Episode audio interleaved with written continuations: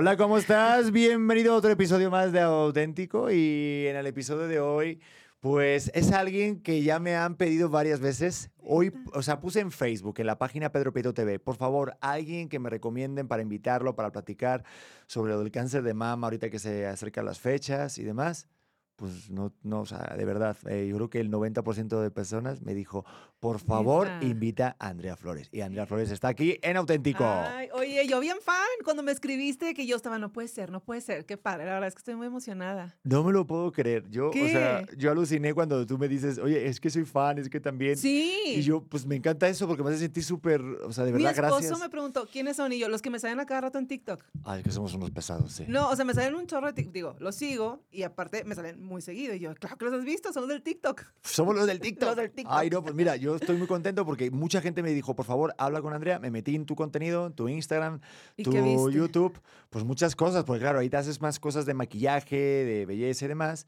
Pero claro, luego me escribiste al rato, oye, Pedro, si quieres que venga a hablar sobre el cáncer de mama sí, o de es que ni te pregunté y lo dije, pero es del cáncer de mama, ¿verdad? como, que es el tema de la temporada. Me encantó. Sí, porque justo, de hecho, creo que estás aquí en Ciudad de México por algo así, ¿no? Entonces... ¿Qué viniste a platicar sobre, sobre tu caso en concreto? Vine a una subasta. Justo para recaudar fondos para reconstrucción mamaria. Ok. Y pues este año, aparte, me invitaron a, dar un pedacito de testimonio.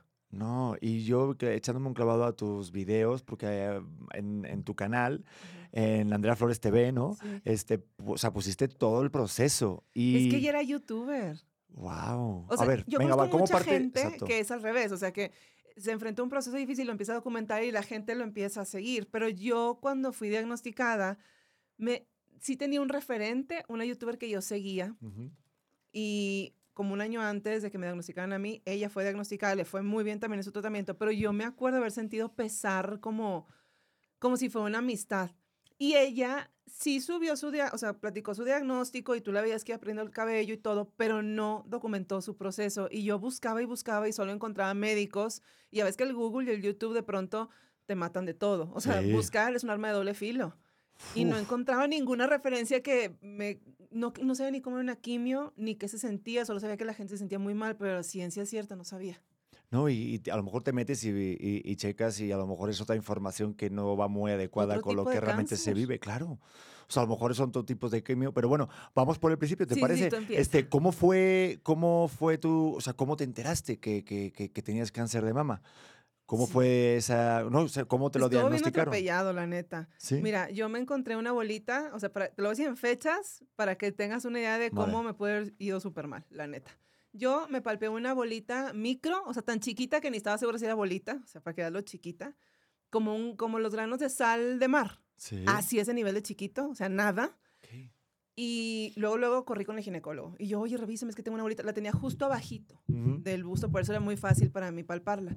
Y me dijo, no, hombre, es benigno, ni te preocupes, a tu edad, tenía 35. A tu edad eso no sucede. O sea, eso es una enfermedad de gente mayor y aparte está súper saludable, nada que ver regresé en octubre a hacerme, él solamente me revisó, no me hizo ningún estudio. Regresé en octubre porque ya es que octubre tapizan de rosa todas las ciudades y es un súper buen recordatorio para hacer tus estudios. Yo regresé en octubre con inquietud, me hice el estudio y la radióloga me dijo que tenía pinta de benigno. Se veía como una bolita y me decían, no, es que el cáncer es benigno, es un quiste porque es muy redondo y el cáncer nunca es así, siempre es más bien como una masa y no, para nada, no tiene pinta de maligno. Me fui pero en diciembre me quería hacer como un levantamiento de, de buce después de años de haber tenido mis hijos y fui con un cirujano que me dijo lo mismo, de que no, hombre, yo te opero, te dejo Barbie y eso de puro protocolo lo mandamos a patología. Total, para el cuento, en febrero ya con la fecha encima de la cirugía, voy primero con el ginecólogo y le digo, a ver, dame el visto bueno, me van a operar y sí, hombre, no seas aprensiva. Y esa palabra me hizo eco porque yo no soy aprensiva. Entonces dije, ay, madres, o sea, yo realmente no soy aprensiva, pero traigo esto como, como la inquietud bien latente. Me volví a hacer un estudio y la bolita ya no se veía bolita, o sea, como siete meses, ocho meses después, ya se veía como una masa y ya tenía una cadena de ganglios que se veían negros. O sea, yo me acuerdo cuando me puso la radióloga el aparato en la axila, ya se veían así los puntos negros. Wow. Esa fue mi historia de diagnóstico. Fue un diagnóstico que yo busqué O sea, porque... Por intuición. Eh, sí, y creo que son muchos casos, ¿no? Que, que al... Digo, tengo alguna compañera, alguna, alguna amistad que, que, que le pasó que fue pues igual como muy fortuito, como que en una no sé, en una consulta de, de otra cosa le vieron esto. O sea, eso es algo común, entonces, por lo que veo, ¿no? Que, que, vayas a lo mejor para otra cosa para el doctor y justo te descubran como un quiste o una bolita. O con el doctor equivocado. Yo, por ejemplo, hoy sé que cuando tienes una bolita, no es con el ginecólogo, su especialidad es otra. Tienes que ir con un mm. radiólogo o una radióloga con especialidad en mamas o con mucha experiencia en mamas para que puedan realmente eh, se me fue la palabra, cuando ven una mamografía, hacer una, no, se dice traducción, se dice... No sé. Ahorita me acuerdo la palabra, pero qué interpretación. Interpretación, sí, de la radiografía. acertada. Claro. Pero eso lo supe ya recuperada, o sea. No, pero yo creo que tu caso, eh, aparte de tu historia, que está como súper relatado en todos tus videos, eh, también ayuda muchísimo porque o sea, yo soy el primero que tengo mucha ignorancia sobre eso y por eso quería que estuvieras aquí, porque de alguna manera, como tú lo dices en tu primer video, que esto que esté pasando ahorita aquí, que también tu, tu experiencia sirva para alguien que o está en ese momento o darles todas las informaciones, porque siento que eh, cuando hay tanta información, también al final el discurso se pierde, ¿no? Y, y, tú sobre todo en tus videos lo humanizas mucho y lo, pone, y lo pones en primera persona y eso se agradece mucho porque lo entiendes mucho más, o sea, mucho mejor. Pues es que yo ya tenía una audiencia. No, no como ahora, más chica, pero ya tenía una audiencia y una de las primeras cosas que me dijo uno de los especialistas que me vio, me decía, es que tuviste mucha suerte, qué bueno que fuiste eh, muy insistente en tu revisión, porque las mujeres menores de 40 generalmente llegan en etapa ya bien avanzada, sobre todo con el tipo de cáncer que yo tenía. A grandes rasgos son cuatro tipos de cáncer de mama. A ver, ¿cuáles son los tipos de cáncer? El que yo tenía era el que no hay que tener. Bueno, no hay que tener ninguno, pero es el que más bien ningún doctor quiere. ¿Cuál? A ver, cuéntame. Está, son tres, el, perdón, cuatro, y este se llama triple negativo porque las pruebas que le hacen salen negativo. Entonces, a ciencia cierta, no se sabe qué lo provoca. Hay tipos de cáncer que es por eh, situaciones hormonales y cuando terminan su tratamiento de quimioterapias y radiación, les dan una pastilla que inhibe las hormonas. Entonces, con eso te tienen como blindada unos años. En mi tipo de cáncer no había nada que te blinde después. Es como que ahí estás a la buena de Dios, ojalá nunca regrese, porque no se sabe a ciencia cierta qué lo alimenta. Entonces, lo primero que me explicaron fue, un cáncer de mama triple negativo eh, casi siempre se ve primero como una bolita que no parece cáncer y de repente se descompone y crece. Y mm, también algo que me decían es, puede irte muy bien o muy mal. O sea, no hay como intermedios. O sea, ese cáncer es agresivo, te puede ir súper bien que la bolita se desaparezca antes de la cirugía, que fue mi caso, gracias a Dios, o te puede ir de que nunca respondió la quimio. Uf, Oye, es un volado, está bien complicado. Pero está bien fuerte, porque digo, ahorita, o sea, tú escuchas la palabra cáncer y a mí sí me entra... ¿El nervio? O sea, mira, te voy a contar algo muy personal, pero hace como un par de meses... ¿Te puedo grabar? Sí, no, no, estamos grabando y esto se está escuchando. Pero pues hace como, como dos meses, eh, la verdad me sentía muy, muy cansado y demás y mareado y pues me, me, dijo Titi, oye, ¿por qué no vas a hacerte unos, unos test de, de sangre? Y me lo hice y pues tenemos una familiar que, que, es doctora y ella pues se lo envió a la persona del corazón, ¿no? Tenía como varios dolores. Mi mamá tiene un tipo ahorita de, de cáncer en la sangre. Eh, entonces, pues hay una parte de, de, herencia, ¿no? Pero yo esto no lo daba por hecho, entonces cuando mm, entregué los, los, los test y todo, pues el, este familiar se lo envió al oncólogo, creo, ¿no? Y, y a ciertos especialistas del corazón y pues dijeron, oye, y como que tardaron un día en, responder. Y yo sí soy muy aprensivo y soy hipocondriaco. Y es de, oigan, pero contéstenme, ¿no? Miles de diagnósticos en tu cabeza. Y lo primero que me dice eh, esta familiar, que es la tía de Titi, me dice, oye, eh, ya quedó el cáncer descartado. Y yo, pero bueno, ¿en qué momento lo tuvimos en cuenta? Bueno, es que un oncólogo el que se lo mandaron. No, pero yo no sabía, ¿sabes? O sea, yo sabía que, y sí tengo, o sea, tenía en ese momento, pues sí, ciertos niveles de colesterol, eh, parte de la sangre, o sea, por mi momento que estaba viviendo, pero a lo que voy es de ya sistemáticamente escuchar la palabra cáncer, pues entra mucho miedo. ¿Debemos de tener mucho miedo o no? O sea, ¿tú cómo, cómo te cambió la vida cuando de repente te dicen que tienes cáncer de mama? Cuando ya lo sabes. Cuando me dijeron, bueno, regresé con la misma radióloga porque el ginecólogo que me dijo que era muy aprensiva, me dijo, mira, ya para que entres tranquila a la cirugía, ve, pero ve con la misma radióloga, pero una chavita, o sea, una jovencititita. Y fui con la misma radióloga y cuando le vi su cara y vi la pantalla y luego como que en algunos libros ya ves que cuando hablan algo de cáncer se ve así como que bolitas conectadas. Y le dije, es malo, ¿verdad? Y me preguntó, ¿vienes sola? Y dije, no, O sea, ya cuando me dijo, no, viene, viene sola, dije, tenía que venir con alguien. O sea, sí, o sea, va a venir aquí el madrazo. Sí. Y le dije, a ver, ¿qué ves? Y me dice, yo te voy a dar ahorita la interpretación y se la vas a llevar al doctor. Y yo, pero ahorita ya sabes lo que vas a poner en la interpretación, entonces dime ahorita y no me espero dos horas. Y le dije, me regreso con el ginecólogo. Y me dijo, no, yo te recomendaría que buscaras un oncólogo. Y entonces, pues ahí empecé a buscar oncólogo. Y ¿de dónde se busque eso? O sea, yo no conozco a nadie que vaya con. No es lo mismo que, oye, un pediatra. Porque un chorro de amigas tienen hijos. yo misma, ¿verdad? No, esta es una pregunta como que, ¿quién le pregunto por un oncólogo? Y aparte, no quería platicarlo todavía con mis papás hasta que ya tuviera la certeza de qué era. Porque hace muchos años falleció uno de mis hermanos en un accidente y no se me hacía como buena onda de que parece que tengo que, no, tenía que saber si sí o si no. Entonces me moví rápido para que me hicieran lo más pronto posible la biopsia. Uf. ¿Y la, ¿Y la familia cómo lo tomó después? Bueno, tus hijos, porque son adolescentes, ¿no? Eh, o sea, y al menos tienen ese nivel de conciencia que, que, saben lo que es. Sí, en ese tiempo tenía Nicolás 13 y Patricio tenía 11.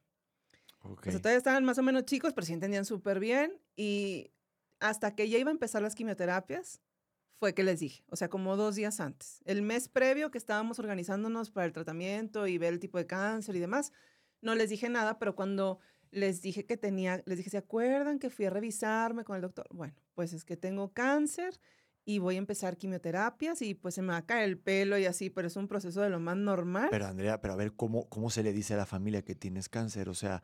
Pues mira, te voy a decir cómo le dije a mi mamá, que era lo que más me preocupaba a mi mamá en ese momento. Llegué a su casa y mi mamá tiene años de no fumar eh, cigarros. O sea, porque soy yo bien feo, ¿no? O sea, electrónico, ahora lo tiene electrónico. Tu mamá que, que flow trae, me la imaginé escuchando bombarde. Es chida. no, o sea, ella tenía años de no fumar eh, cigarros que se encienden, pues. Y total, llegué a su casa y estaba sola y hoy tengo que hablar contigo, pero voy a empezar de atrás para adelante porque si empiezo bien, eh, como se fue dando lo que te voy a platicar, va a ser para ti muy difícil. Entonces voy a empezar por el final. Tengo cáncer, pero ya, ya estoy por iniciar el tratamiento. O sea, ya ya voy en camino, ya fui con el doctor y me interrumpió. Me dijo, espérame tantito, déjame buscar si tu papá tiene cigarros. Y se fue, prendió un cigarro, se regresó, se sentó un rato y luego me dijo, ahora sí cuéntame.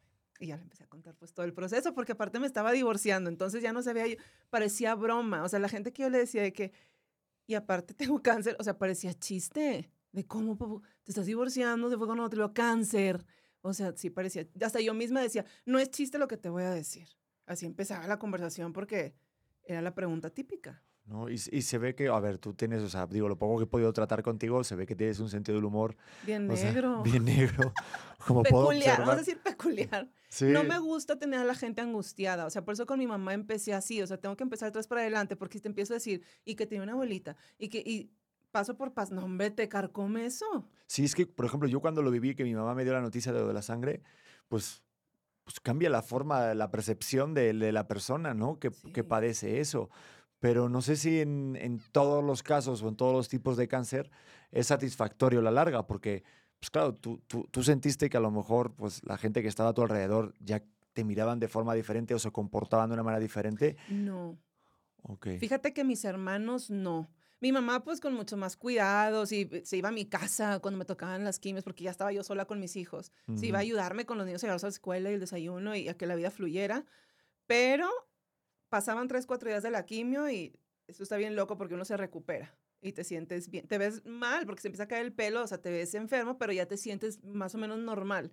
Cuando llegaban esos días más o menos normales, mis hermanos, tengo puros hermanos hombres, y yo no sé si eso ayudó a que nosotros todos, así como me describes a mí del humor, así somos mis hermanos también, y mi papá, mi mamá no tanto, mi papá y mis hermanos sí. Entonces todos me trataban igual, igual. qué padre. Sí, porque no me daba cosa ir a mi casa. Sí, porque siento que lo peor que puedes hacer es sentir lástima por alguien. Justo es lo contrario. No digo, ahorita vamos con eso, porque sé que también tienes un video de que, cómo hablar o qué se le tiene que decir a alguien tiene cáncer, ¿no? Pero siento que es como todo en general, el, el mirar con el pobrecito, el O sea, no, no me lo quiero ir al, otro extremo, ¿no? Pero es que siento que pues, pues, pues eso tampoco pues ayuda tanto. Es un pesar pues, natural, pero, luego a veces es que depende de la persona. Hay gente que le gusta ser muy apapachada en esos procesos. Yo me quería como que olvidar tantito de mi proceso cuando estaba con mis amistades. Totalmente. No, pero digo, se puede apapachar sin hacer el pobrecito y obviamente pues sentir esa, esa empatía, pero nunca llevarlo al, ah, no, no te preocupes, no me vas el vaso porque Aparte, tal. Yo hacía cosas bien raras, o sea, me empezó a, caer el pelo. Se me empezó a caer el pelo. A ver, ¿qué es lo más raro que te pasó en ese proceso? A ver. Ay, ¿quieres que te lo diga? Bueno, se puede. Es que nadie te dice que te va a caer el pelo de todos lados. o sea, uno espera el pelo este y un día llegué con unas amigas a un barecito, o sea, unas amigas de toda la vida del colegio, y yo, oigan, pues ya se me cayó el pelo y todas de quién y yo, oigan, es que yo no estaba preparada para ese pelo, ni para este, ni para nada, o sea, de los brazos, todo, o sea, la nariz, respiras y huele diferente porque no tienes vello. Los ruidos son muy fuertes, o sea, se te va todo el pelo del cuerpo. O sea, eso es algo que es algo bien loco. Wow, y eso es por, por la quimio. Sí no es el de la cabeza nada más, las cejas. A mí me pongo mucho las cejas. El pelo, del, mi cabello no, porque cuando me dio la noticia los días fui al súper y vi un anuncio de una marca de cosméticos y tenía una modelo, apareció una modelo súper bonita, así de color y afroamericana y sin pelo y no sale todo, y un maquillaje y yo, yo me voy a ver así de fregona. Y entonces yo me maquillaba bruto, pero el día que se Así, mi última pestaña, ya me la arranqué porque parecía piolín. Así que como una pestaña, mejor me la arranqué. cosas así. Es que, digo, a mí también, si me quitan el pelo, siento que me veo como, o sea, o sea, siento que es como el poder y también la autoestima. O sea. Es que te ves al espejo y te acuerdas que te hacen algo bien duro. A ver, ¿cómo, ¿cómo es eso? ¿Cómo es lo de la quimioterapia? Eh, pues ¿Cómo es desde la primera sesión? Yo pensé que era algo como espacial, tipo las que entrabas a un cuarto. No, es intravenosa la quimioterapia. O sea, estás en una sala donde, pues, todo mundo tenemos, igual que el suero, porque primero te ponen suero y luego me ponían una premedicación para que no me supertumbara. O sea, todas nos ponen lo mismo y luego más suero y luego la quimio. Y yo estaba esperando así que me pegara y pues nada y nada y nada. Y yo salí como una leona de ahí de que no me hizo nada. No, a las 48 horas, o sea, volteé al revés, no, mal. O sea, como súper cruda y al mismo tiempo el periodo, hace cuenta, así de mal me sentía mal, muy mal.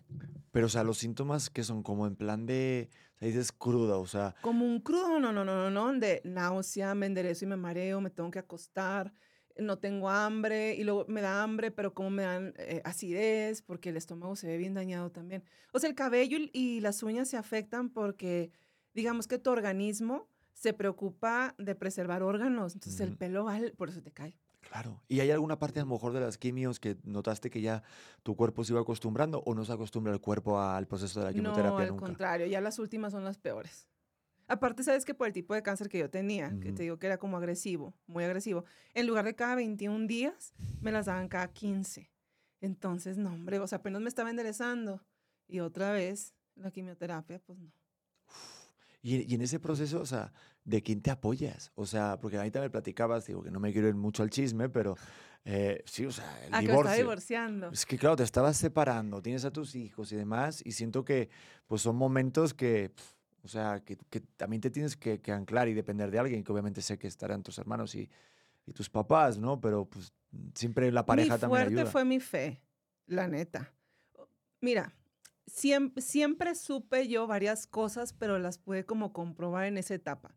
O sea, yo siempre en teoría sabía que lo de afuera vale madre, pero en, esa, en ese tiempo, o sea, yo lo comprobé, yo sigo siendo la misma persona, aunque por fuera me vea distinta. Entonces, entender que mi identidad no está en cómo me veo, pero en la práctica fue muy bueno para mí, de mucha madurez, la neta. O sea, yo en ese tema de la belleza, que siempre lo pensé, que la belleza, en mis videos siempre aparece un versículo, porque yo soy cristiana, que dice que el corazón alegre hermosa el rostro. Así empiezan mis videos. Bueno, en esa etapa era de que, pues, a demostrarlo. O sea, hay que demostrarlo de que lo que crees lo vives. O sea, no me dices, ahí lo creo, lo vivo.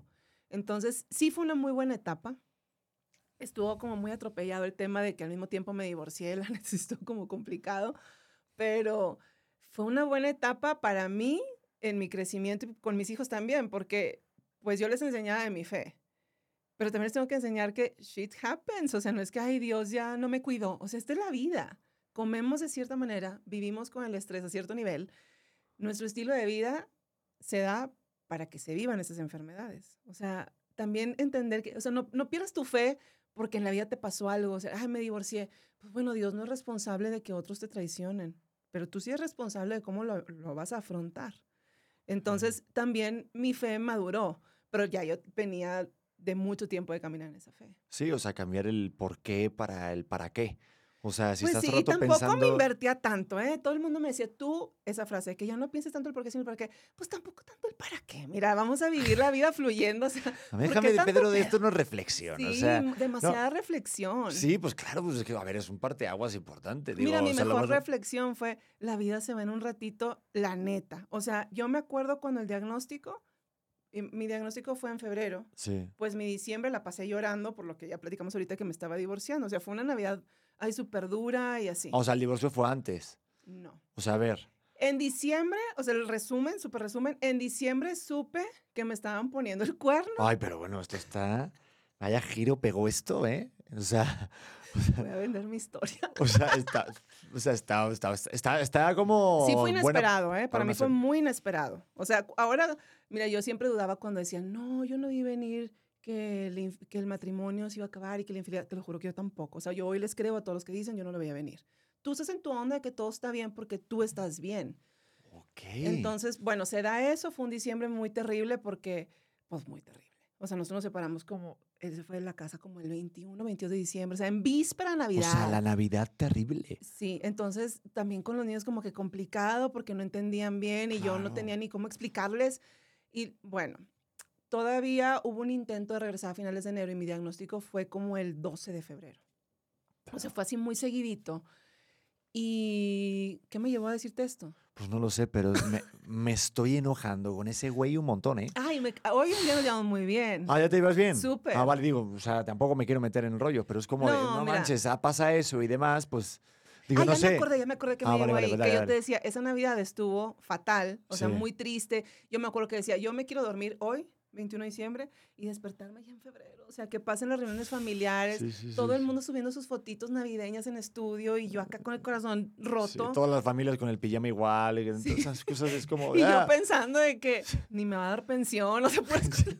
No, sí, o sea, en esos momentos te lo juro. Y si a lo mejor vas al carro y escuchas todas las del Buki también, Ay, no. Pablo Alborán, y dices, ya déjenme en paz. O sea, todos son parejas, no, no, amor. en, es- en esos momentos hasta los temerarios escuchaba, te lo juro. También, no manches. todo caí bajo. Qué cosa, qué cortavenas. Y, y, y- estuvo grueso, estuvo y- bien grueso para mí. o sea, pero ¿y ya se terminó eso? Y, y- Sí. y no crees que, lo- digo, no sé, digo, es que estas cosas, digo, yo no sé de dónde ¿Qué tengo viene. que ver? Pues no sé el cáncer de dónde viene, o sea, porque muchas veces dicen que si la alimentación, que si la forma de vida, obviamente la parte genética, la herencia que traemos de los Sí. papás y abuelos y demás, pero la parte emocional, ¿es cierto que a lo mejor la parte emocional Mm. afecta a que puedas tener cáncer o no? Mira, saber si afecta, no sé, pero en mi experiencia personal, yo te Ajá. puedo decir que ese diciembre fue cuando más me creció la bolita. Por eso yo no, o sea, yo me la sentía que me crecía. Entonces, por eso antes de operarme, porque yo ya tenía mi fecha de cirugía, volví con el ginecólogo porque traía la cosquita de que me está creciendo un chorro. Entonces, no sé, o sea, no te puedo decir eso, si está ligado, pero sí recuerdo que pues yo estaba bien estresada y sí notaba cambios. Eso sí te lo puedo decir por experiencia. Sí, o sea, el rollo de escuchar tu cuerpo y tú lo sabes Sí, más que y mi mayor aprendizaje fue chingüetas, o sea, esa Navidad me la pasé del nabo y no sé si voy a llegar a la otra. O sea, quiero llegar a la otra Navidad. No me quiero morir. Sí. Entonces, ya cuando pasó todo eso, le empecé a perder el miedo a muchas cosas que antes me daban mucho miedo, como volar, por ejemplo. Ahora digo, ay, yo siempre preocupada porque si se cae, nunca se cayó el avión y me ando muriendo otra cosa. O sea, mi pensamiento empezó a cambiar. Pero, joder, que estás muy cañona, ¿eh? ya saben que si aquí nos reímos es puro cotorreo porque ya empieza, ¿eh? No es mala onda, o sea, es, mi, sé. es mi forma genuina no, de pensar. No, y, y siento que, que el humor es justamente una herramienta para poder desfogarte y que no vivamos los dramas como los vivimos. Y es una, es una, es Ay, una nada armadura. es tan malo tampoco. Sí, nada es sí, tan malo. Sí ni cambia nada tu percepción bueno. mucho. Anda, mírale. Sí cambia mucho la percepción tuya de la vida después de, de tener cáncer. De... Mm, la disfruto igual porque siempre la disfruté, pero siempre como que no tenía mucha individualidad, tenía muchos años casada, eso que también te lo quiero mencionar, tenía 14 años casada, entonces para mí fue así como, yo, ¿cómo se vive sola? Encontrar mi individualidad, pues fue un reto, fue un reto, o sea, me sentía como perro sin dueño, fatal. Creo que eso se da mucho en provincia, yo soy de Monterrey, haciendo honor a lo que se acostumbra allá, me casé bien jovencita, este, nunca dejé de trabajar, a diferencia de muchas regias. Yo nunca dejé de trabajar, mi trabajo siempre me ha gustado mucho. Pero sí fue una lucha encontrar mi individualidad y todo fue al mismo tiempo. Buscar mi individualidad, buscar mi belleza interior y que se te note por fuera, porque yo tenía hijos, o sea, no es como que pueda andar por la vida hecha garras, o sea, ellos me están viendo. Y aunque parece una tontería, yo me acuerdo mucho una vez que el más chico lo iba a dejar al colegio, a los dos, pero él me dijo, y no te podrás poner tu cosita, esa que te pones, ¿sabes? El turbante. O sea, cosita, yo les daba cosas que vieran a su mamá así, y no está mal. O sea, no está mal. Y eso también lo aprendí. ¿eh? Oye, nada está mal. Todo el mundo lo vive diferente. Yo conozco mujeres que les afecta un chorro perder el pelo. A mí no me afectó porque me inspiró una foto que vi de una modelo y dije, oye, ella lo hace por gusto. Yo estoy dispuesta a pasar esta, este desierto viéndome, pero bien chula, lo más que se pueda. Pero me pegó bien duro, por ejemplo, la ceja. Y hay otra gente que la ceja X. O sea, todo el mundo vive sus duelos distintos y no hay duelo chiquito. La neta es que no hay duelo chiquito. No y, no, y, no, y, no, tomártelo como personal hacia ti, si de repente hay un comentario que sabes que te puede brincar, como puede ser el de tu hijo, que no es algo que a lo mejor la intención sea dañina de hacerte daño a ti, sino también, obviamente, si es más pequeño, pues son más honestos, son más directos, ¿no? Y ellos sufren también de una forma distinta, pero también sufren, y tienen sus duelos, o sea, también con el divorcio, por ejemplo, yo al principio pensaba que el duelo era mío, y luego, por ejemplo, su papá con la persona que, que se fue a vivir, tiene una hija y cuando lo tiene una hija. Hoy se llevan súper bien, o sea, ellos también son, mis hijos son familia allá también, así como son familia acá con mi esposo y conmigo. Pero al principio él me decía, pero ¿por qué le dice papá si no es su papá? Y yo, pero no importa, ¿qué te importa si no es su papá? Y luego dije, es que ese es su duelo. O sea, no puedo hacer como que es un duelo chiquito. O sea, a mí me cala que me dejó y se fue con otra que ocupa mi lugar. Él está sintiendo igual, pero en su nivel. Sí, o sea, fue mucho aprendizaje, la verdad. Gracias a esto mis hijos también tienen mucha individualidad porque yo tuve, tuve que aprender a que para que ellos crezcan sanos, yo tengo que aceptar que ellos tienen tíos que yo no conozco ni en foto. Wow, sí, qué difícil. Yo siempre que tienen otra familia y está bien, es lo mejor. Sí, sí, que tengan una vida aparte y que también tengan esa independencia. A mí me va a costar mucho que soy un papá bien aprensivo, pero sí, hasta yo lo estoy experimentando con mi bebé que tiene un año y medio y sí, también veo que aunque sea un berrinche de un drama de un año, pues darle ese peso de, de no empezar a, hacer menos lo que tú sientes, ¿no? Al margen de lo que tú acabas de decir, pero digo, güey, qué difícil, siempre lo he pensado, qué difícil para las parejas que llevan tantos años casados el, el, el, terminar, o sea, cómo terminas una relación después de tantos años casados y tienes hijos mayores, o sea, no te aferras a los hijos que dices, ah, igual lo intento por los hijos. Híjole, yo no, no sé si eso valga la pena. O sea, yo siempre creo que vale la pena luchar por un matrimonio, por un matrimonio, por la pareja. Yo no soy psicóloga, por eso te lo digo así como con miedo. No sé yo si, si sea por los hijos la mejor opción. Yo diría por el matrimonio, por nosotros, por envejecer juntos. Hoy, por ejemplo, yo con, con mi ahora esposo, un afortunado él, este, pienso eso. O sea, como nosotros no tenemos hijos ni vamos a tener hijos entre nosotros, pues, o sea, él ya tiene uno de su antiguo matrimonio y yo dos. Ahora me queda mucho más claro que el matrimonio se pelea por la pareja, por lo que somos nosotros. No por los, hijos. Los hijos son un, son, son, un regalo de Dios y son de un ratito. O sea, a mí ya se me están yendo, están grandes. Okay. Pero yo siempre creo que mientras no haya violencia y temas así bien fuertes, y, también a la hora de la infidelidad, creo que hay diferentes tipos de infidelidad. Yo creo que siempre vale la pena luchar por un matrimonio. Wow.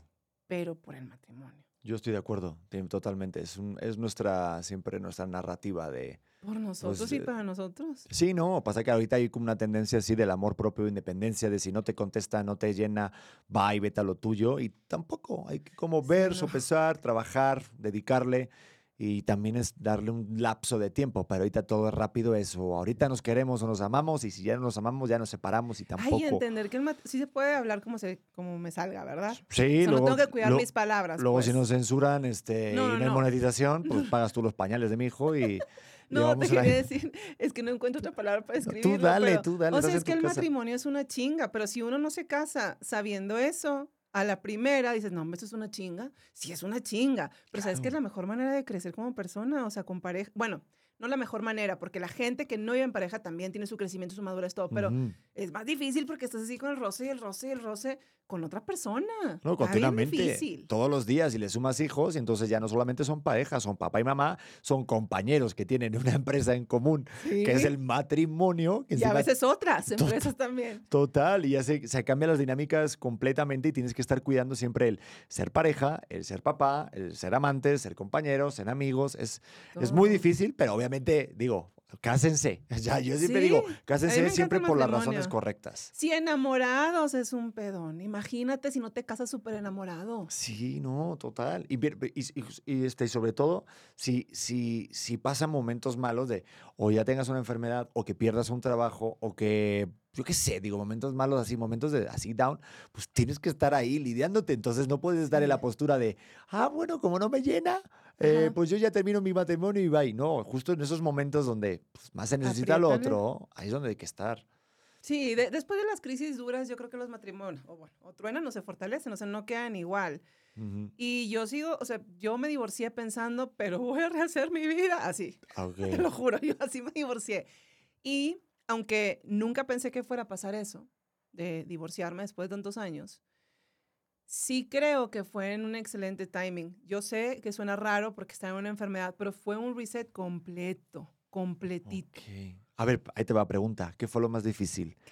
Eh, ¿Llevar el divorcio o, o el ah, cáncer? El divorcio. 100%, 100%. Porque el cáncer yo siempre tuve claridad que son cosas de la vida. O sea, no es que a Dios te le olvidaste y no te cuidó. Ay, no, hombre, Dios se le olvidó las manos y no. O sea, o de que es que ¿por qué le pasa eso a la gente buena? O sea, ¿por qué no? Pues es parte de la vida, o sea, la muerte es parte de la vida. Lo que pasa es que hoy existen enfermedades de todo tipo que a lo mejor antes no se escuchaban. Pero un divorcio, y en las circunstancias que yo me divorcié, me costó mucho entender que la gente buena también puede traicionar en algún momento. O sea, que tampoco los define, pues. Si a mí el ser abandonada, porque por literal me abandonaron, no me define, entonces tampoco a la contraparte. Ahí te va un comentario que me dice una vez mi colega Farid, que es compatriota tuyo, mi querido Regio, Farid, que te quiero un montón. Me dijo una vez, estábamos hablando de cosas, ¿no? De la vida. Y a lo mejor, pues hablábamos, ¿no? De eso, justo, que a lo mejor eh, hechos o actos no definen a una persona. O sea, una persona que de repente roba porque necesita comer y roba en una ocasión, no es un ladrón, una, es una persona que ha robado. Y eso es también un poco de, liberación de esa mochila que nos llevamos muchas veces de la culpa, de la expectativa que tenemos. Y el ser humano yo creo que de por sí es una contradicción en sí misma. Entonces también el valorar de que, pues, que se puede fallar y no por eso dejas de ser esa persona y ya que eso te defina, ¿no? Ese hecho, ese error en tu vida que hayas cometido, ¿no? Porque es como que da igual todo lo bueno que hagas en la vida y con una que la cagues ya ya está, eres el hombre que hizo eso. Y, digo, obviamente en niveles, ¿no? Pero sí creo que también eh, es un aprendizaje bastante padre. Yo, yo te, te, quería preguntar, digo, no sé, ¿hay algo bueno? ¿Aprendiste algo bueno, satisfactorio del cáncer? O sea, ¿hay cosas buenas dentro de la enfermedad? Hice muy buenas amistades ahí en la sala de quimioterapia. La neta. Este, bueno, una de ellas falleció a los meses, linda. Este, pero Fátima y yo seguimos en contacto. Conocí mucha gente nueva, mucha gente buena.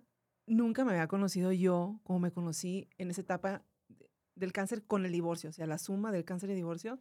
Me conocí y me di cuenta, oye, que soy bien aguantadora, que igual y sufro lo mismo que los que estiran al piso, pero en mi personalidad no me tiro al piso, pero a veces tengo que comunicar a la gente que estoy sufriendo. Me explico, de que, o sea, la estoy pasando súper mal, tú no me ves en el piso porque no es mi estilo, pero la estoy pasando tan mal como la gente que se tira al piso. Entonces, águale con los comentarios que me haces. Aprendí a decir eso. Em, aprendí también que mi vida es mía nada más. O sea, mis hijos se van a ir también. Y mi esposo, hoy estamos súper bien, pero mi vida es mía. Mi vida es mía. O sea, yo tengo que cuidarme a mí, tengo que ver por mí y procuro el bienestar en pareja porque así decidí vivir. Pero yo tengo que cuidarme también a mí todo el tiempo. Y pues crecí en una cultura de provincia y que no está mal, o sea, las mamás son súper eh, sufridas y así, Pero no, hombre, no es chido ser hijo de una mamá sufrida. O sea, mis hijos como que celebran más mi, mi otro lado de mi mamá bien fuerte. Y me gusta que lo vean así. Y yo te veo y también te ve la cámara, porque lo primero que dijiste hoy fue de, oye, me voy a llevar esa cámara, ese cuadro, qué fuerte me veo. Ah, sí, me veo bien marcadito en esa cámara, me encantó. No, no, pero es real, estás muy fuerte. Y no, y escuchándote hablar, qué, qué, qué padre, ¿no? Y qué orgullo de madre y de mujer que, que, que, que, pues, que seas así. Yo siento que al final en los momentos más débiles es donde se ve lo realmente fuerte que es uno, ¿no? Y, pues y ah, ahorita estamos hablando aquí en un podcast sentados en una, en una hora, un proceso de meses. Y bueno, la fortaleza también se vive diferente, Pedro, porque en mi personalidad la fortaleza es esta, la que tú ves. Okay. Y a lo mejor otra persona está siendo fuerte, pero se le salen las lágrimas, pero en su interior está trabajando la fortaleza. Luego juzgamos mucho por cómo vemos a la gente. Por eso te digo que yo tenía que avisar que estaba sufriendo. que, oigan, si la estoy pasando bien ustedes me ven súper bien, pero si estoy con el corazón bien roto. No, no, yo estoy de acuerdo. pero igual a la inversa. Sí, no, mi, por ejemplo, mi, mi madre ahorita se, se, hizo una lesión en el hombro y la tienen que operar. Y me estaba todos los días platicando, estoy hablando más con ella y me dice, Pedro, en, en el fisio estoy llorando, lo paso muy mal, tal. Y, joder, la verdad es que hoy lloré. Ah, no, no, crees? no, yo al contrario le digo, oye, mamá, es que no pasa nada por llorar. De hecho, tienes que llorar. O sea, para mí yo siento que llorar no te hace menos fuerte. Todo lo contrario, te desfogas, un catalizador de emociones que salen de alguna manera y no se acumulan en el cuerpo y luego se pueden transformar en algo peor. Entonces yo siempre le digo a mi mamá que llore todo lo que tenga que llorar, que lo suelte, lo libere y luego sonríe y se vaya con fuerza a casa y a seguir, ¿no? Y, y yo lo aplico en mi vida. Yo soy una persona muy chillona, lo has visto en el podcast. Y, y, y, sí quiero tener presente siempre eso, ¿no? Pero escuchándote hablar, digo, eh, no, no quiero que se me olvide algo de un video que vi tuyo, porque sí me llamó la atención de, oye, ¿qué se le tiene que decir a alguien que tiene cáncer? ¿Cómo, cómo se le tiene que hablar? Porque yo, o sea, ese video me, me, me, marcó la cabeza, pero creo que es muy útil para la banda, ¿no? O sea, ¿qué, ¿cómo se le tiene que hablar a alguien que tiene cáncer de mama? O sea... Pues mira, cosas que yo recuerdo de la gente que me acompañó que mis seguidoras están ahí también. La neta es que me hicieron fuerte bien cañón. O sea, como se emocionaban. Yo subí una foto pelona y bueno, se emocionaban. No, yo decía, esto es mío. Subía más. Entonces yo me sentía como que les gusta verme que sonrío y todo en medio de este desierto, pues seguiré sonriendo.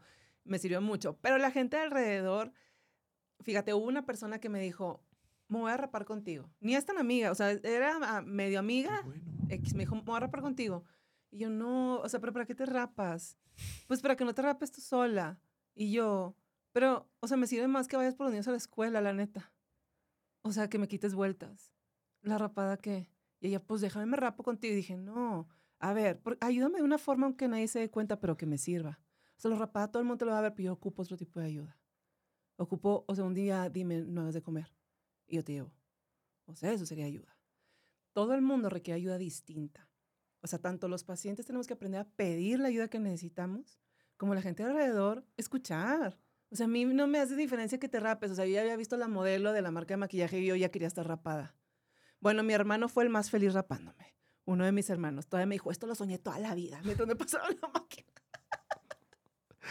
Es que claro, es como las luchas, ¿no? Cuando le quitas la melena a uno, es como, mira, ahora todo lo que me hiciste de pequeña, ¿no? Nos reíamos mucho, o sea, al final de cuentas nos reíamos de cosas que a lo mejor otra gente no se había reído, pero que a mí me aligeraba mucho. Y eso justo, hay una frase, en realidad es un versículo bíblico, pero es, una, es un, algo para la vida. Aprender a llorar con los que lloran y reír con los que ríen. Había gente que lloraba conmigo y yo lo aprecio mucho, o sea, no se me mira, se me ponen los ojos húmedos nomás de acordarme. Pero también me gustaba cuando me daban chance de reírme de sus alegrías, porque a veces la gente alrededor te dice, ay, bueno, pero mejor no, es que tú estás en algo bien difícil. O sea, como que mejor no, no quiero molestarte con mis cosas. Y tú no, o sea, trátame normal. Quiero alegrarme con sus alegrías, quiero reír con los que se ríen y gracias por llorar con los que lloran. Ese versículo a mí se me hace una filosofía de vida increíble y la de cada día trae su propio afán es otro versículo.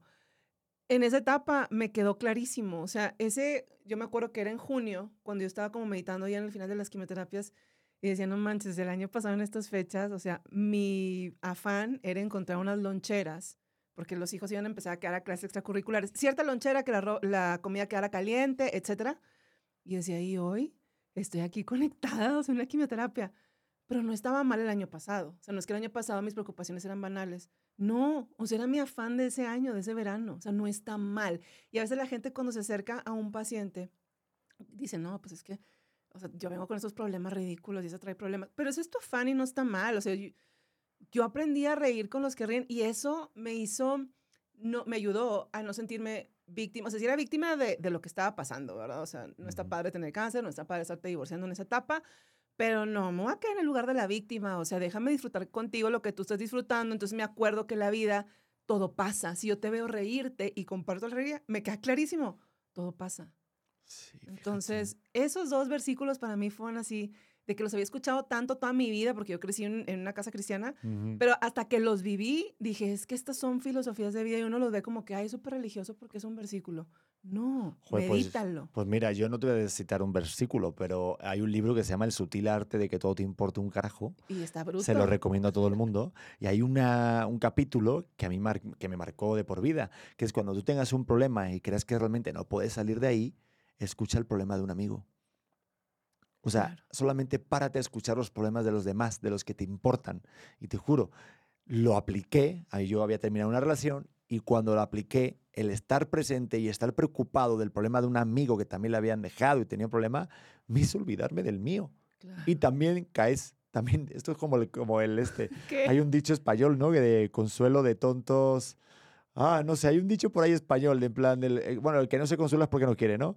Pero en plan de, pues tampoco estamos tan mal, ¿no? O sea, Digo, en tu caso, por ejemplo, dices, pues bueno, a lo mejor, y digo, yo también tengo un humor muy negro, ¿eh? Pero pues dices, pues claro, a lo mejor te juntas con alguien, pues a lo mejor este, tú te divorciaste y eso, ¿no? Pero a lo mejor te hablas con alguien, ¿no? Es que a mí yo me he divorciado tres veces. Ah, bueno, pues mira, a mí solamente una o vez. tengo un chorro en contra del trabajo. o sea, eh, sí, claro. Y tú, pues divorciada, pero híjole, pero te digo, trabajo. Y no es consuelo como diciendo, joder, que vime. No, es para que caigas en conciencia que no solamente solo tus problemas, o sea, que no eres la única persona que tiene problemas.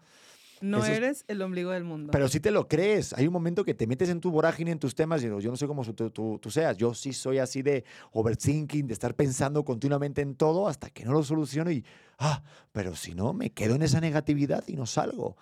Sabes que yo tuve muy buen acompañamiento. O sea, todo ese tiempo estuve en terapia. O sea, yo busqué un terapeuta que me lo recomendaban porque era psiquiatra y yo, claro, se está volviendo loco. O sea, cuando me... Pero eso es lo primero que pensamos, ¿no? Con el este. Y luego, oye, un grandioso terapeuta, psiquiatra, pero fíjate, yo conociéndome, alguna vez que me dijo de que te voy a tener que algo, o sea, vamos a empezar con algo para que duermas. Y yo, no, no, no me des nada, por favor, porque me va a gustar. O sea, como no puedo dormir por mí misma, pues me voy a hacer adicta a eso, no me des nada, por favor. O sea, un terapeuta, porque él aparte de ser psiquiatra es terapeuta.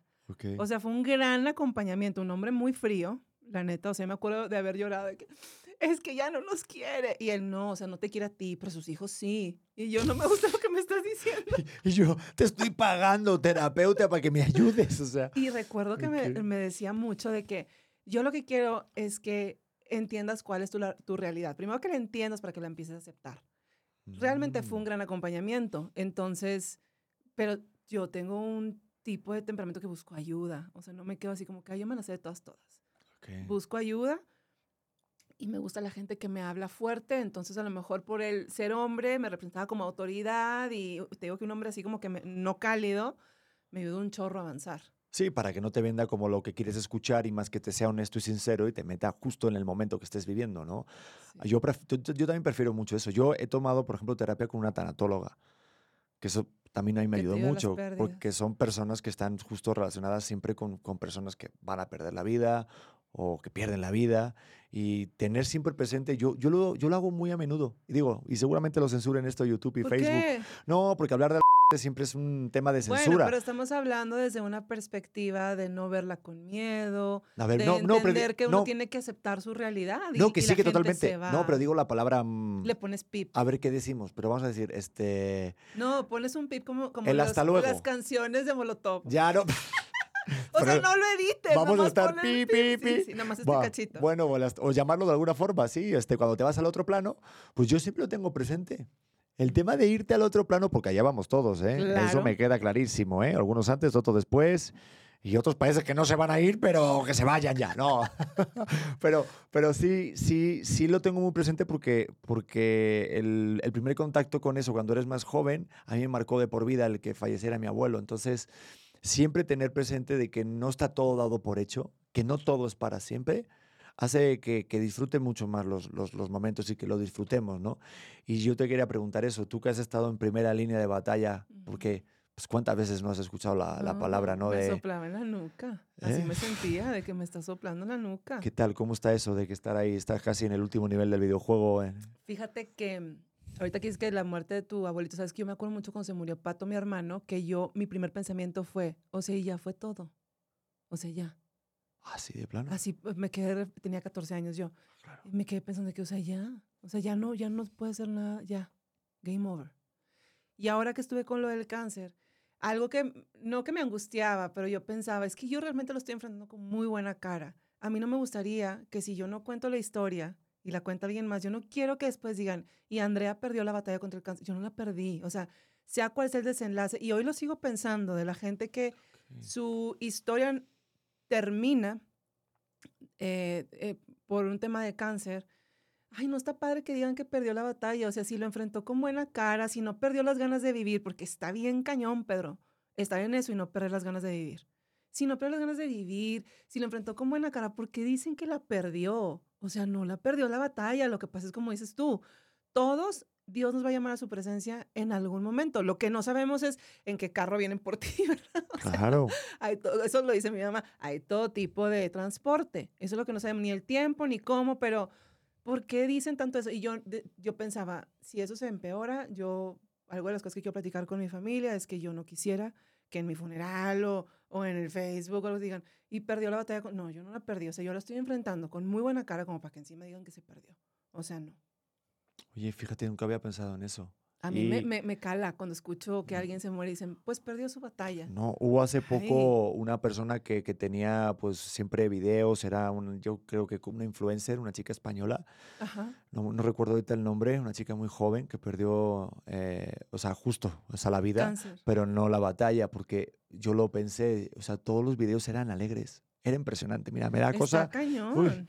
Y porque digo, hay cosas como que no entiendes, ¿no? Y y cuando ves eso, ves esa fortaleza, esa entereza, ese ejemplo de vida que dices tú, y yo estoy aquí quejándome porque a lo mejor llegué tarde al autobús o porque no encuentro. Pero tampoco está mal, Pedro, es tu afán del día. Pues sí, no. No puedes vivir pensando todo el tiempo. Pues sí está mal. Cáncer. Pues sí, no, pero sí, pero, pero sí tengo que decir, oye, pues no me puedo enojar, o sea, y no permito que se enoje nadie en mi familia porque no encuentres el iPhone que tú quieres. Porque no te alcanzó. Porque es una tontería, porque puedes vivir con otro, otro teléfono que no sea iPhone, ¿me explico? Sí, no es canasta básica. O sea, es, sí, es que darle un poco, ¿no? Eso sí me da mucho coraje. Entonces, a lo mejor casos así, digo, wow, ¿sabes? Así es como un ejemplo de vida, como a ti te pasó con esa modelo que viste una vez en un espectacular, pues que sirva de inspiración y que sirva algo que deje un granito de arena que para nosotros, para, oye, mira, pues esto es una motivación, ¿no es? Claro, mira, yo me acuerdo que andaba pelona, porque aparte me tocó la canícula en Monterrey, que son los dos meses más calientes de todo el año, y yo con turbante, o sea, me quitaba el turbante y mejor me arreglaba la cara. Y la gente así en el semáforo me hacían así. O sea, las razas se emocionaba y yo decía, oye, yo los voy a emocionar. Si les gusta, yo les doy.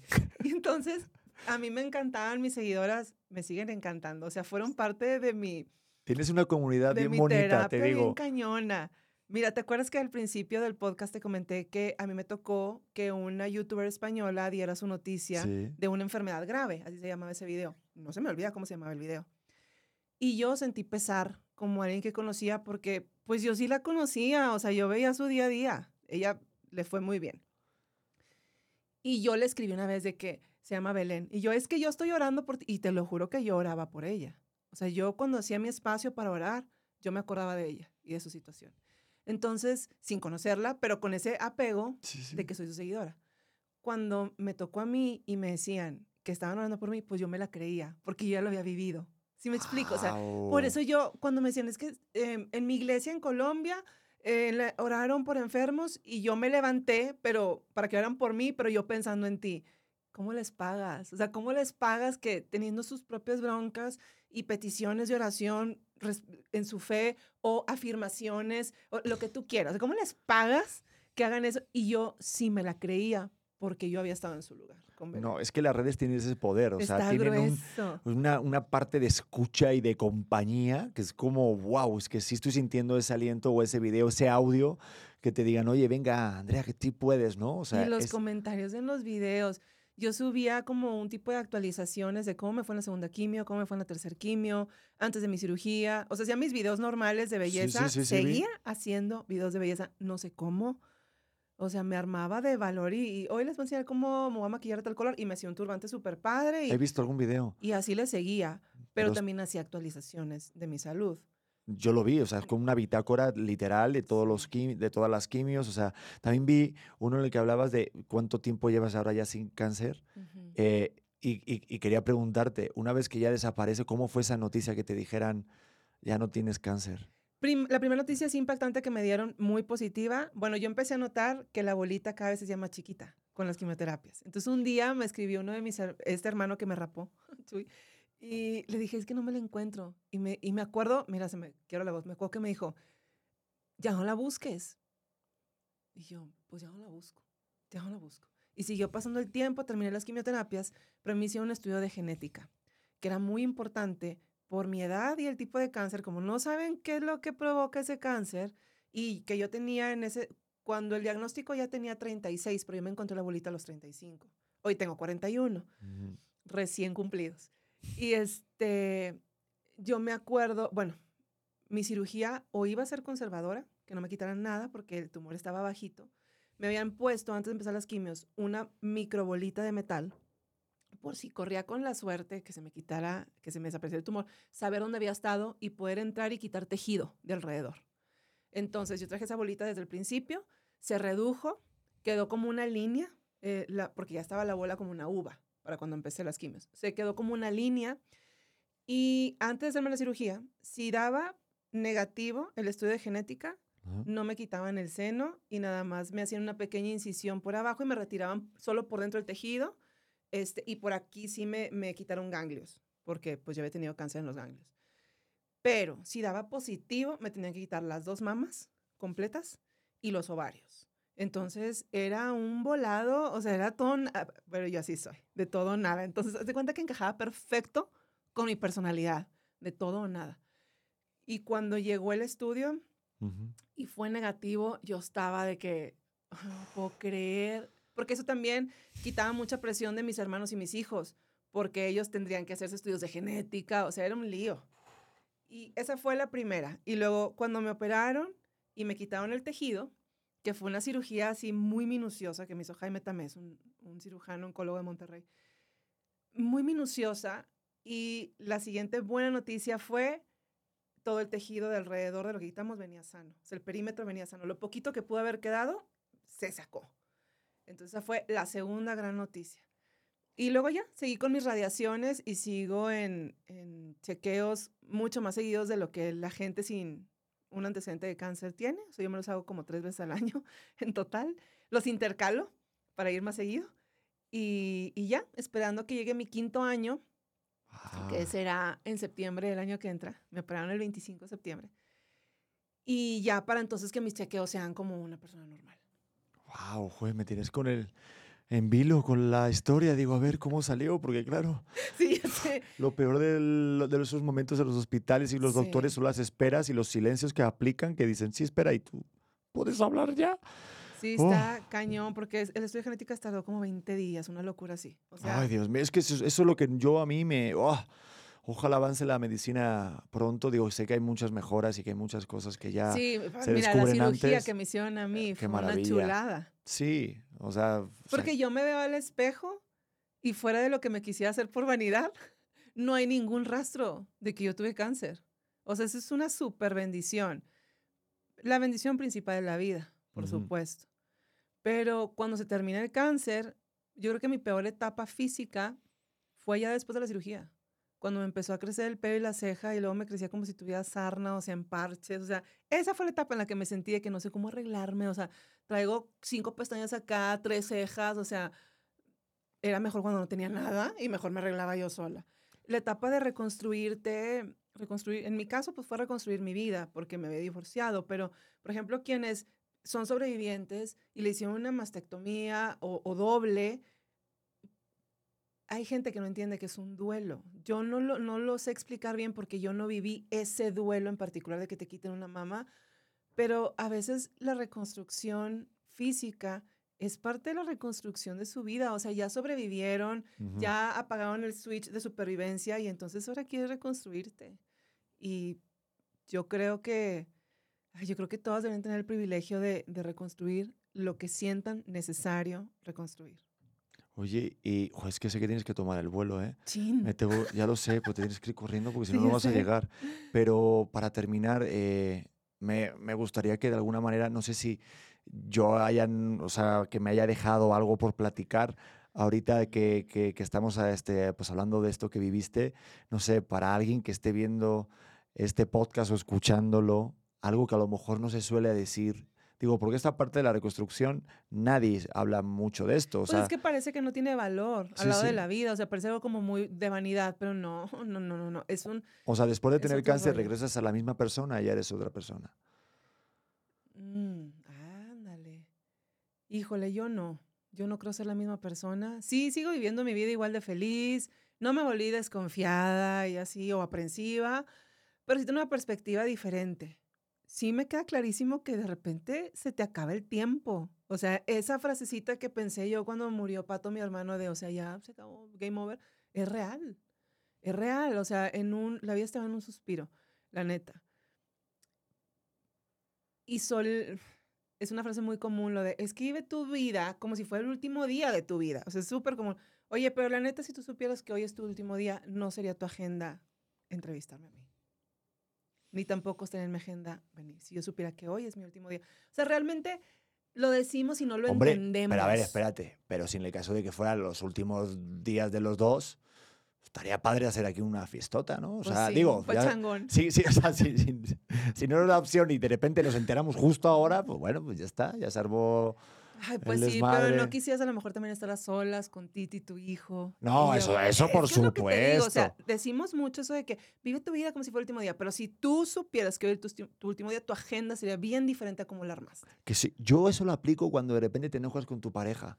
Si tú supieras que a lo mejor sale por ahí, sí, o sea, sale por, la puerta de tu casa tu pareja y un día te enojas con tu pareja, yo siempre tengo eh, en mente de, ¿y si es la última vez que la veo? ¿Sabes? Para entrar en conciencia si realmente ese enojo vale la pena estar así con ella. Y, lo sí, que se vaya. Ah, no, o a lo mejor irte a dormir enojado sin hablar.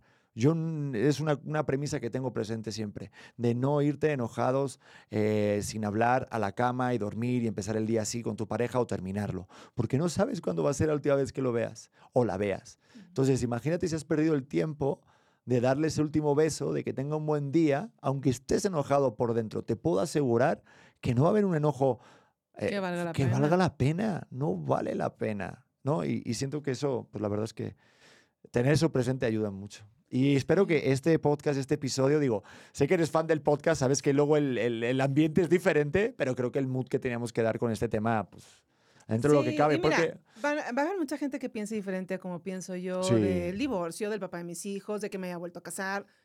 Y sabes que se vale, o sea, pues es que no tiene todo el mundo que pensar igual, o sea, no tenemos por qué. No, y todo el mundo opina. Yo, ah, mira, para terminar, y ya te vas, vale, es que sé que te tienes que ir.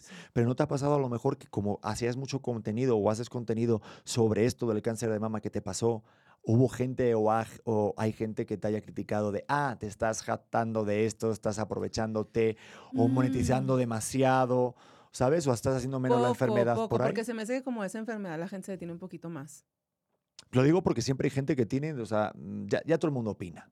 De todo. Son opinólogos en las redes. Uno tiene también que estar consciente que si te agarras un micrófono y subes un video, o sea, luego no sabes con qué ahí se meten en mi vida. O sea, pues entonces, ¿para qué hiciste un video? Eso no te lo digo a ti. No, no, no, no. yo también. Digo, incluso en las redes sociales. subes algo a Facebook y luego de que, ay, pero es que me comenta fulanita.